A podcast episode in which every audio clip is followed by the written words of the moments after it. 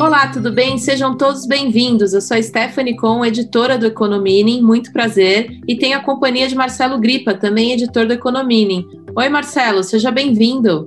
Oi, Esther, muito obrigado, obrigado a todos. Estamos começando mais uma edição do podcast do Economining, que é a versão em áudio do hub de conteúdos dedicado ao investidor, à investidora do futuro.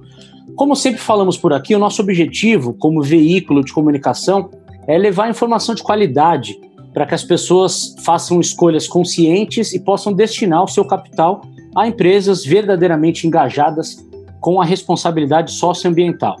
É isso aí, Marcelo. E vale lembrar que, além do podcast, o Economining tem também uma newsletter semanal que aborda temas importantes e que fazem a diferença no dia a dia de quem investe.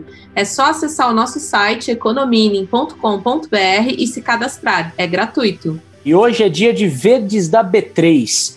É uma série de podcasts aqui do Economining que conversa com as empresas integrantes dos índices de sustentabilidade da Bolsa de Valores de São Paulo.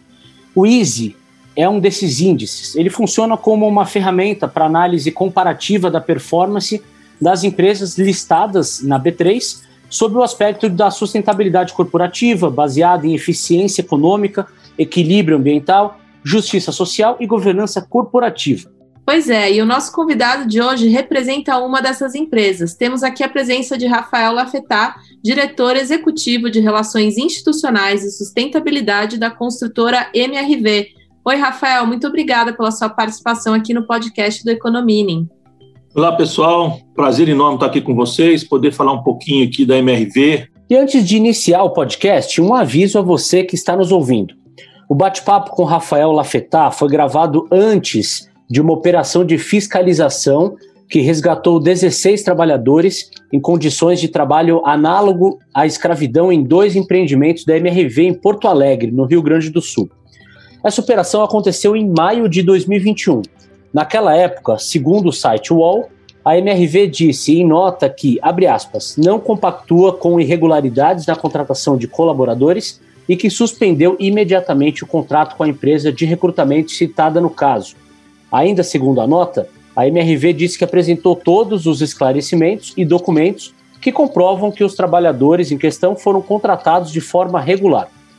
Bom, nós tentamos contato com o Rafael Lafetá para obter um posicionamento adicional para inserir no podcast, mas esse posicionamento não nos foi enviado.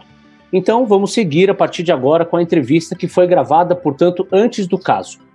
Para começar, Rafael, gostaria de entender qual é a missão da área de sustentabilidade da MRV e quando ela foi criada.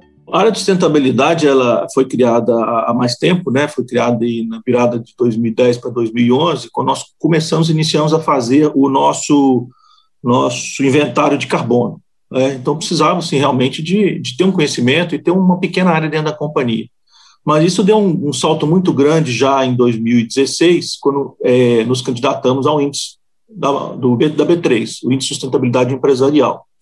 Em 2018, aí é, alçamos voos maiores e foi criada a vice-presidência, né, que eu, eu vim ocupar aí em meados de 2019, esse cargo na empresa, ou seja, ela montou uma estrutura, debaixo de mim eu tenho especialistas, tenho gestores que cuidam desse tema na companhia. Obviamente que a sustentabilidade acontece na operação e no dia a dia da companhia. Então, nós temos é, um olhar muito forte na área da produção nossa, na área comercial, na área de prospecção de terrenos, é, internamente toda a área de desenvolvimento pessoal. Então, a sustentabilidade acontece em toda a empresa e nós aqui somos meio que guardiões, estamos olhando pela inovação, é, descobrindo novas formas de fazer o que, o que fazíamos antes, dando mais sustentabilidade ao processo, melhorando os procedimentos internos. Então, a sustentabilidade ela vem dar, é, manter a política e garantir a política que o Conselho de Administração, junto com a presidência da companhia, determinou. Nós somos os guardiões desse tema na empresa, cobrando, vigiando, incentivando e contribuindo para que as diversas áreas da companhia possam fazer um processo, uma produção sustentável. Legal, Rafael. Agora conta para a gente um pouquinho quais são as iniciativas em curso hoje na MRV em prol da sustentabilidade. Bom, vamos lá. É, são muitas as iniciativas hoje da companhia, né? Começar pela própria certificação, né? O ISE traz uma formalização interessante, porque na hora que você se propõe a ser certificado por um índice desse, você começa a incomodar e a mexer em diversas áreas da companhia, assim como o Pacto Global. Nós somos signatários do Pacto Global desde 2016. Isso nos trouxe é, é, um compromisso com os ODS, os Objetivos de Desenvolvimento Sustentáveis e os 17 ODS ali, eles trazem é, orientações e metodologias para que a gente possa estruturar a nossa, a nossa sustentabilidade. Né? E aí vem uma sigla nova aí, que é o ISD, ESG, né, a qual a gente tem que olhar um pouco o meio ambiente, para o social e com uma governança forte. Então, a gente meio que é, olha para a sustentabilidade e organiza a sustentabilidade nessas três linhas: a área do meio ambiente, com diversos processos mudanças de processos e processos que garantam o reuso da água, que garantam o mínimo possível é, de, de derrubada de árvores para implantar os empreendimentos, a gente respeite as, as implantações, as ocupações urbanas com relação às, às APPs, as nascentes, ou seja, isso a gente vai, contribuindo com o meio ambiente. Por exemplo, a gente é carbono zero, nosso imóvel é um carbono zero. A gente reduz parte, mas a gente neutraliza muito, incentivando empresas que produzem é, crédito de carbono. Com isso, a gente está contribuindo na melhoria do meio ambiente. Na parte social, que é, acho que é um grande forte da MRV, pela própria sua atividade, que é a habitação popular, ela leva dignidade social aos brasileiros aos seus clientes, à medida que entregam uma habitação digna, com saneamento básico, com acesso à escola, com acesso a equipamentos públicos, com segurança, isso já é socialmente responsável. Mas, além disso, nós temos o Instituto MRV, a qual realiza é, com o 1% do lucro da companhia, acreditem, a gente reserva 1% do lucro da companhia, não é repasse de imposto, não é nada, é doação na veia, investimento social, para que o Instituto MRV possa promover a transformação da sociedade através da educação. Com isso, a gente tem vários programas de, de incentivo, como, por exemplo, a chamada pública, que é um edital que a gente faz para pequenas é, é, projetos sociais em diversas cidades, temos incentivo para é, os filhos dos, dos, nossos colaboradores, temos incentivo ao Instituto Iungo, que é um instituto que foi criado ano passado e que promove a capacitação de professores de escola pública, ou seja, o S nosso está bem parrudo, ele está bem consistente. Fora isso, temos as atividades internas da própria companhia, que é a Escola Nota 10, na qual a gente já alfabetizou mais de 4.500 trabalhadores. Acreditem nisso trabalhadores aí da construção civil, uma idade média de 30, 50 anos, que não sabiam ler nem escrever, e a gente proporcionou isso para eles, ou seja, é um ganho enorme de cidadania para essas pessoas. E essas escolas são dentro do nosso canteiro de obra, seja, deixamos que o trabalhador chegue na obra, ao invés dele ir direto para o trabalho, não, ele vai estudar, ele vai aprender a ler e a escrever, vai ganhar dignidade. É um, é um projeto bacana demais. Além disso, temos outras atividades a qual a gente acopla é, legislação, por exemplo, é, da cota de menor aprendiz, né, a cota de aprendizagem, há um projeto social de aprendizagem prisional que a gente estava fazendo, dando oportunidade a essa população carcerária de aprender um ofício, ter ali uma atividade, já sair da unidade prisional com uma carteira de trabalho. Olha, ninguém imagina isso, né? O cidadão está lá cumprindo pena, mas tem a carteira de trabalho assinada pela MRV naquele momento e aprendendo uma profissão. Então, na parte social, estamos com uma pegada muito bacana. E na parte de governança, a empresa é bem sólida, é, tem um departamento que cuida é, exclusivamente de vigiar a nossa governança, temos um código de conduta que é revisado todo ano, temos um canal de denúncia onde a gente recebe as diversas denúncias, seja externas ou internas, de posturas não éticas ah, dentro da companhia é, tem uma pegada forte em programas de diversidade que nosso departamento de desenvolvimento humano está fazendo. Temos um programa que chama Mano Down, na qual a gente introduz nas equipes é, jovens com síndrome de Down, e esse projeto é muito bacana e uma experiência incrível, porque esses meninos trazem uma tranquilidade, trazem um, um respeito à diversidade muito grande quando participam de reuniões. Aí as reuniões fluem melhor, as reuniões é, as ideias aparecem, é uma experiência muito incrível, eu sugiro todo mundo experimentar isso. Ou seja, a empresa é, tem uma estrutura parruda, tem projetos interessantes nas diversas áreas da sustentabilidade e vem cumprindo com o seu papel responsável perante a sociedade. Eu acho que, que é papel de toda empresa, é papel de todo cidadão, principalmente, não precisa ser só da empresa, individualmente nós também podemos fazer é, algo para a sustentabilidade, é, mudar esse mundo, mudar esse Brasil nosso. Né? É, e acho que os investidores devem é, pensar, devem olhar com muito carinho essas empresas, olhar com, com atenção, com uma lupa para ver quem está fazendo o quê. E aí sim, repito, não é só a última linha. Essa última linha ela tem que dizer algo mais do que simplesmente um número, uma cifra. Rafael, você mencionou iniciativas em, em várias áreas aí, mas eu queria entender como é que é definida essa agenda de sustentabilidade na MRV. Quais são os critérios que vocês usam para contemplar as três letras, o E, o S e o G? Normalmente a definição parte do próprio negócio. Né? É o que que no meu negócio, aliás, deve ser assim, porque fica mais natural, fica mais tranquilo para todo mundo trabalhar. É, então, é, dentro do nosso negócio, o que, que eu posso fazer lá na minha área de produção, onde eu, eu vou construir? O que, que eu posso fazer com relação ao meio ambiente? Economia de água, é, redu é, redução de, de, de desperdício, de descarte, vou fazer uma economia reversa, de embalagem. Então, sim, as, as ações são definidas muito é, dentro do que é o negócio da companhia, para torná-las mais fácil e mais aderente.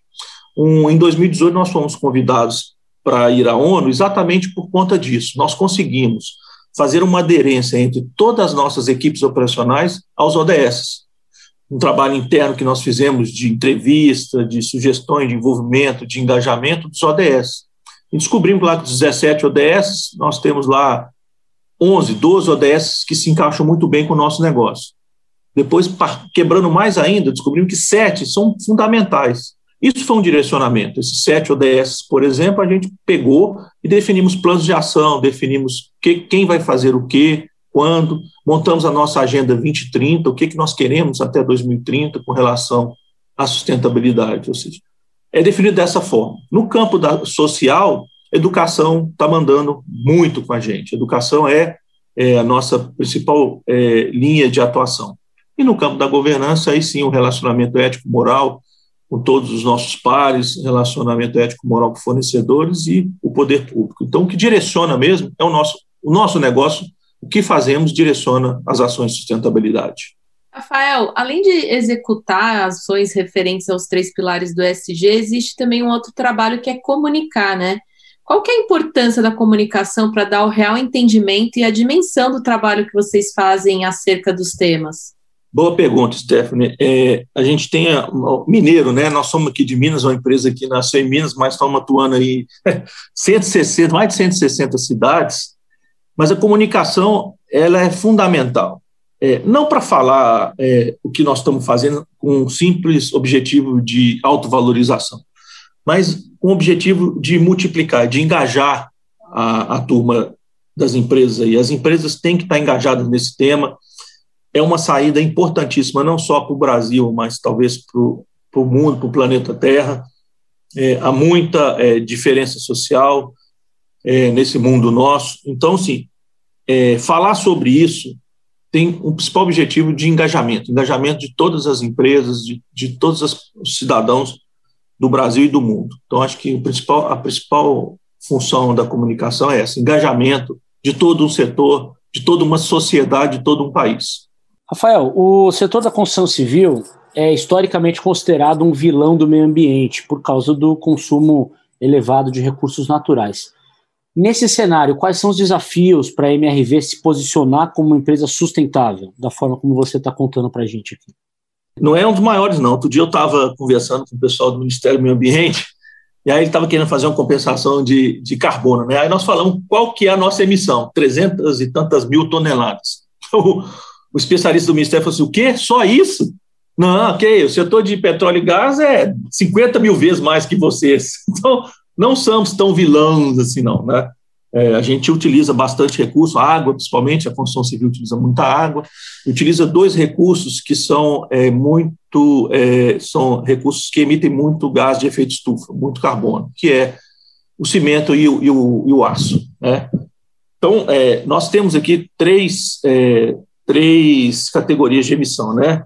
que é a 1 e a 2, que diz respeito à nossa operação, e essa nós estamos controlando, nós estamos fazendo processo para reduzir, mas a grande vilã que representa 93% das nossas emissões de carbono, no caso, eu estou falando de meio ambiente, é a indústria do aço e do cimento. Para isso, ano passado, nós aderimos ao SBT, que é o Science Based Target, ou seja, estamos utilizando dados científicos para engajar nossos fornecedores, e esses dois fornecedores são os principais, para que eles possam é, atuar em sua produção e, com isso, reduzir a emissão de gás de efeito estufa. Então, acho que a principal atuação da companhia vai ser nos fornecedores, na cadeia de suprimentos. E aí a gente pode falar de ambiental, como eu falei agora, que é do, do setor de aço e cimento, e também posso falar da questão social. A gente utiliza muito mão de obra, e aí a gente tem uma responsabilidade maior de trazer esse trabalhador dentro das regras do trabalho digno, trazer esse trabalhador para um jogo mais sustentável, fornecendo alfabetização, fornecendo um tratamento bem digno e respeitoso com relação ao trabalho dessa turma, que é um trabalho muito digno, é, de muito esforço e de grande valia. Está construindo o sonho da turma, e a turma quer uma casa própria, e essa turma precisa estar tá muito é, bem, bem, assim, bem olhada para que tenha um bom resultado. Ou seja, não somos o, o, grande vilão, eu acho, sabe, Marcela? Mas a gente tem uma parcela de responsabilidade, sim, e nós vamos atuar nessa parcela é, com muita responsabilidade. Ô, Rafael, a MRV foi eleita por quatro anos consecutivos a única construtora na carteira do Easy Bovespa, né? Como a gente comentou ali na abertura do podcast. O que, que vocês têm que as outras empresas do setor não têm? Porque às vezes a gente vê que algumas empresas se esforçam muito para entrar no, no índice e nem sempre permanecem, mas vocês estão aí firmes e fortes, né? É, esse, esse resultado, vou te falar o seguinte, não me deixa muito feliz não, tá? Eu queria ter mais empresas da construção civil nesse índice, né? É, eu acho que é ruim para o setor e MRV sozinha não quer dizer nada. A gente tem que ter mais players é, na carteira do Easy e pensando é, de forma sustentável. E até que a gente fez uma comparação, assim, eu não quero ser comparado mais pelo setor, eu quero ser comparado com as outras, com os outros setores. E aí a gente fica ali é, no, na, na meiuca ali, dividindo com alguns players muito, muito, muito grandes. Mas o que a gente, eu acho que, que as empresas têm que fazer, talvez, é se organizar mais, talvez seguir um pouco o caminho que a MRV teve, né? Formalizar alguns compromissos como o Pacto Global, que ajudam a trazer a metodologia para as suas ações. É, você tem um objetivo, como é o caso do Pacto Global. Eu quero atuar em cidades e comunidades sustentáveis. Ali tem todo um desdobramento daquele objetivo. Talvez seja um, um caminho interessante para essas empresas. Né? Começar a pensar um pouco é, internamente nos seus colaboradores, nas suas ações, e um pouco externa, mas não tão grande. Há pequenas ações na comunidade onde estão atuando. Ah, vou fazer um empreendimento ali naquele bairro. Deixa eu conversar com a liderança do bairro, o que, que eles estão precisando aqui. Vamos fazer uma melhoria no bairro. Você começa a sentir um pouco essa transformação é experimentar o retorno dessa responsabilidade. É, o EASY, normalmente essas certificações, elas trazem algumas questões um pouco mais complexas, que às vezes as empresas não estão estruturadas, mas nada que não possa ser é, vencido, ultrapassado e, e, as empresas encararem uma carteira do EASY.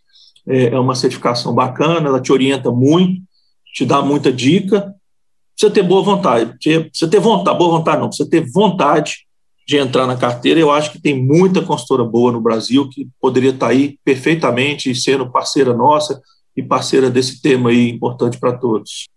Rafael, você falou em vontade e isso tem tudo a ver com a próxima pergunta que eu vou te fazer, que é do ponto de vista organizacional, qual que é o desafio de manter os pilares do ISD rodando continuamente, ano após ano?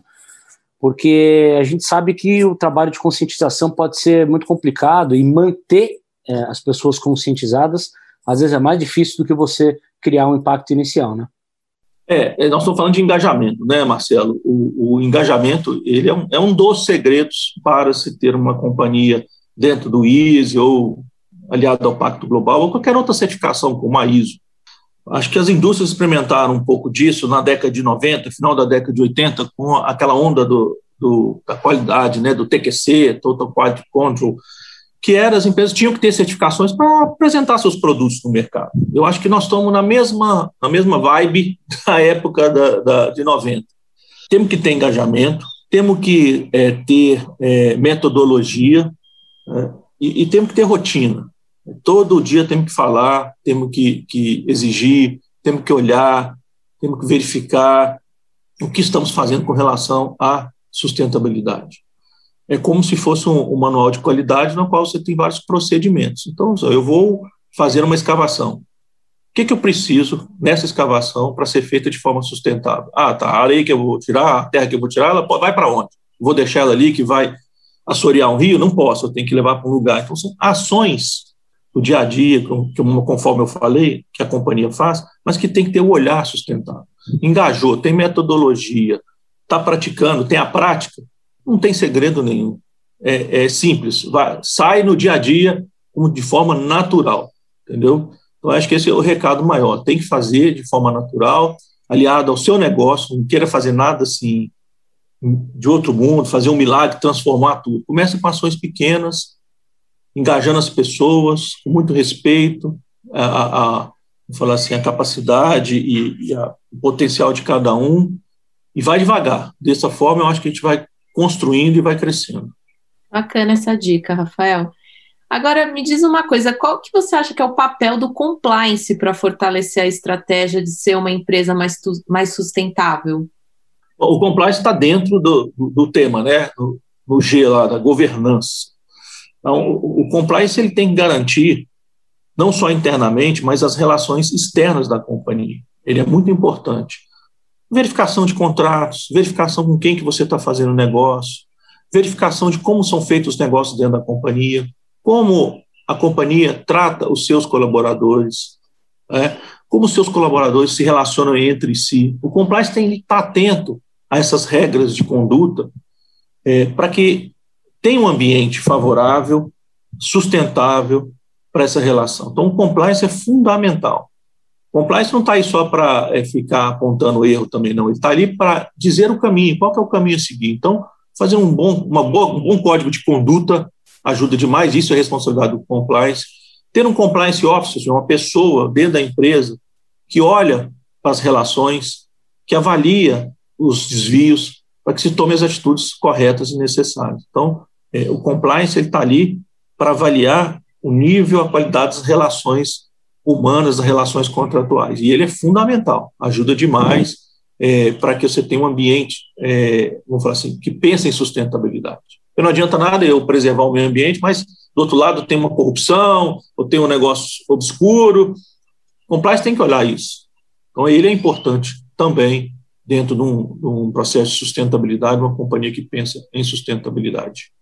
Rafael, tem outro tema aí que também entra no G, né, no governance, que é diversidade e inclusão, né? É, o que, que, você pode contar para a gente de como que a MRV vê esses dois temas aí, é, principalmente porque é um, um, mercado que é majoritariamente masculino, né, de, de homens trabalhando. Como é que a MRV trabalha principalmente na parte de diversidade? É, quando a gente fala de diversidade, não é só, vamos falar assim, de gênero, né? Tem outras diversidades também. Como eu já contei aqui, a questão do Mano Down, que é uma experiência super bacana, é, a questão do, do, do acolher o, o, o, menor infrator, que eu não falei, mas é um programa bacana. Nós temos 70 é, aprendizes menores infratores que a gente está treinando. Imagina um menor infrator chegar na sua empresa, isso é uma diversidade tremenda, né? Também.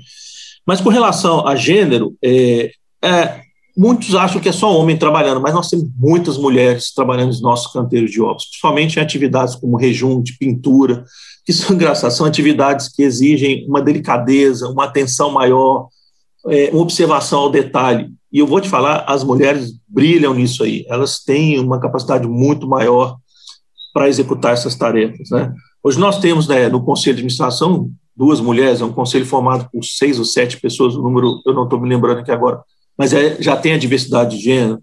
Nós temos na vice-presidência aí, temos mulher na vice-presidência, nos cargos de média, gerência, temos bastante mulheres.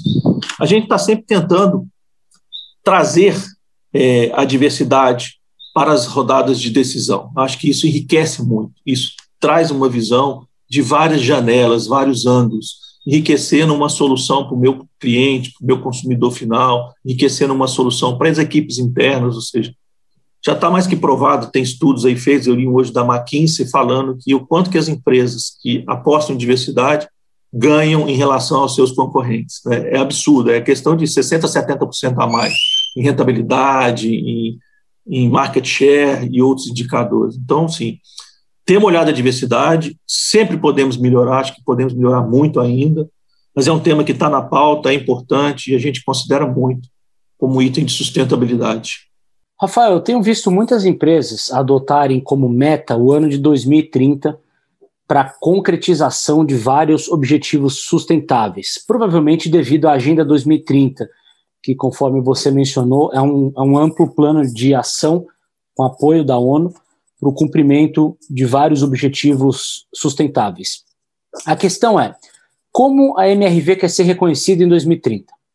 Bom, boa pergunta. Levantou a bola, eu vou cortar.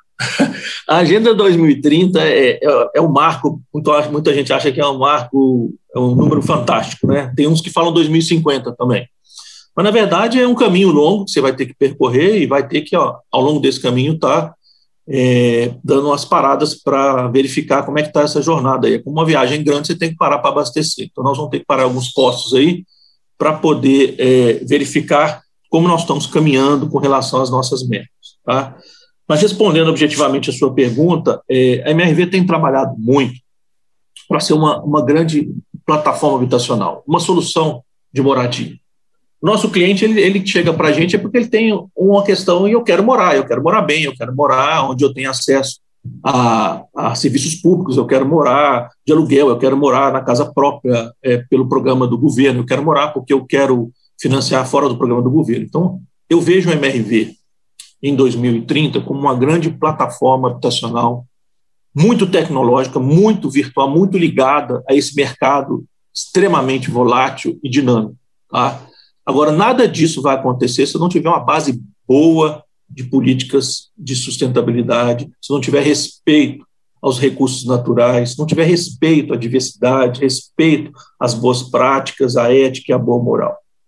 Então, assim, eu quero chegar a 2030 como sendo a maior plataforma habitacional do Brasil. Vou te falar que está do Brasil e mais alguns países aí, tá? Mas tendo essa base, é, não saindo desse foco, desses princípios que estão nos norteando até o momento, ou seja, com, essa, com esse propósito maior. Acho que, que a MRV, é, ela, não estou querendo dominar o mercado, mas estou querendo ser uma grande solução de plataforma. Se alguém pensar em, em eu quero, precisando morar, estou precisando de uma casa, estou precisando de um lugar para morar, ele vai ter que escolher primeiro, vai na MRV para entender o que, que ele tem de oferta lá. Esse que é o objetivo nosso. Rafael, é, vou aproveitar aqui a sua experiência no tema e também o fato de você conviver com o assunto diariamente para ampliar a pergunta em relação à Agenda 2030. Você acha que o Brasil, de forma geral, tem feito a lição de casa para a gente conseguir chegar como país em 2030 sendo mais sustentável do que a gente é hoje? Nós temos tudo, viu, Marcelo, para chegar bem mais sustentável e ser exemplo para o mundo, sabe? É, os indicadores eles divergem muito, porque os indicadores eles têm uma pitada política é, muito que muito atrapalha às vezes a análise científica. Tá?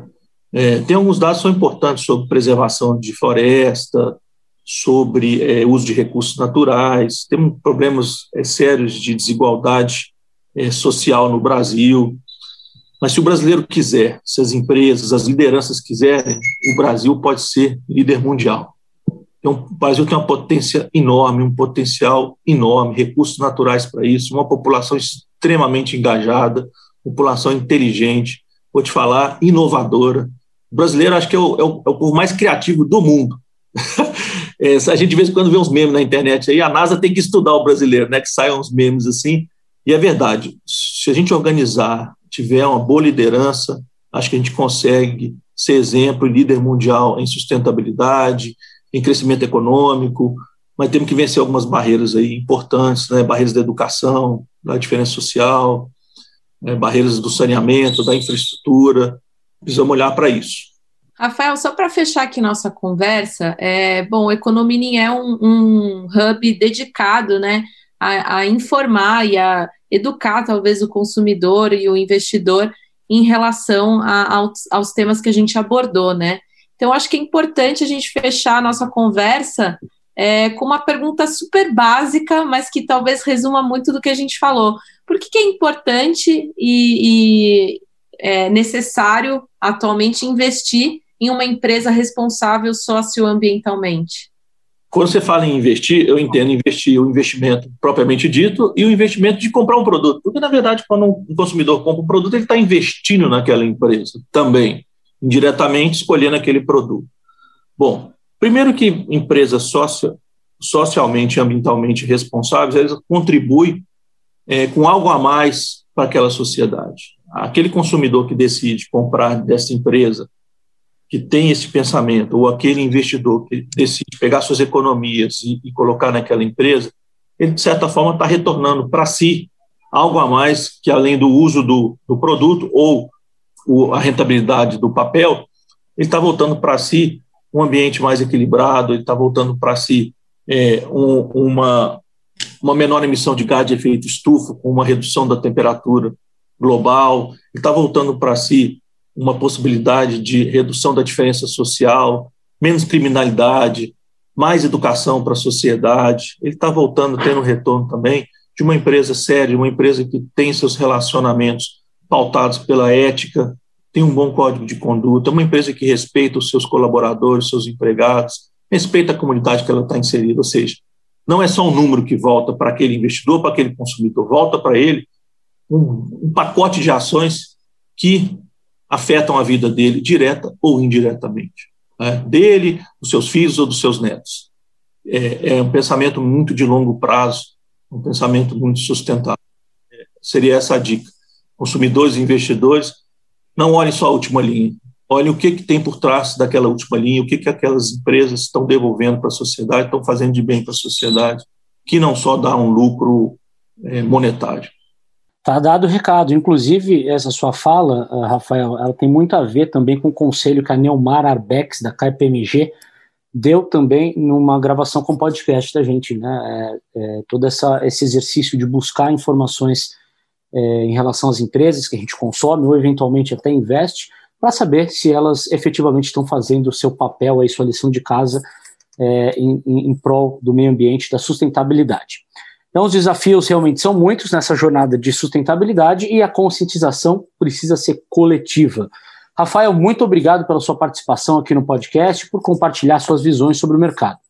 Gente, eu que agradeço vocês aí, Marcelo, Stephanie, pelo convite, pela oportunidade de estar multiplicando aí é, esse, essas ações que a gente tem feito aqui dentro da MRV para poder engajar essa turma, motivar e realmente trazer para o jogo da sustentabilidade um país melhor, um país mais equilibrado, com respeito ao meio ambiente, às relações e às pessoas. Muito obrigado aí pela oportunidade, sucesso para vocês. Obrigada, Rafael. Olha, lembrando só que o Economining tem uma newsletter semanal, sempre com análises reflexivas sobre tudo que ronda o universo da economia responsável. Então não deixe de conferir, acesse economining.com.br e faça o seu cadastro gratuito. E também vale nos seguir nas redes, estamos no LinkedIn, no Instagram e no Twitter como Economining. Isso aí, e assim ficamos por aqui com mais esse episódio da série Verdes da B3. Hoje, entendendo as estratégias da consultora MRV e dando voz também às iniciativas da empresa. Daqui a 15 dias nós estaremos de volta com mais um bate-papo de qualidade sobre economia de impacto e investimentos responsáveis. Muito obrigado pela sua companhia e até a próxima.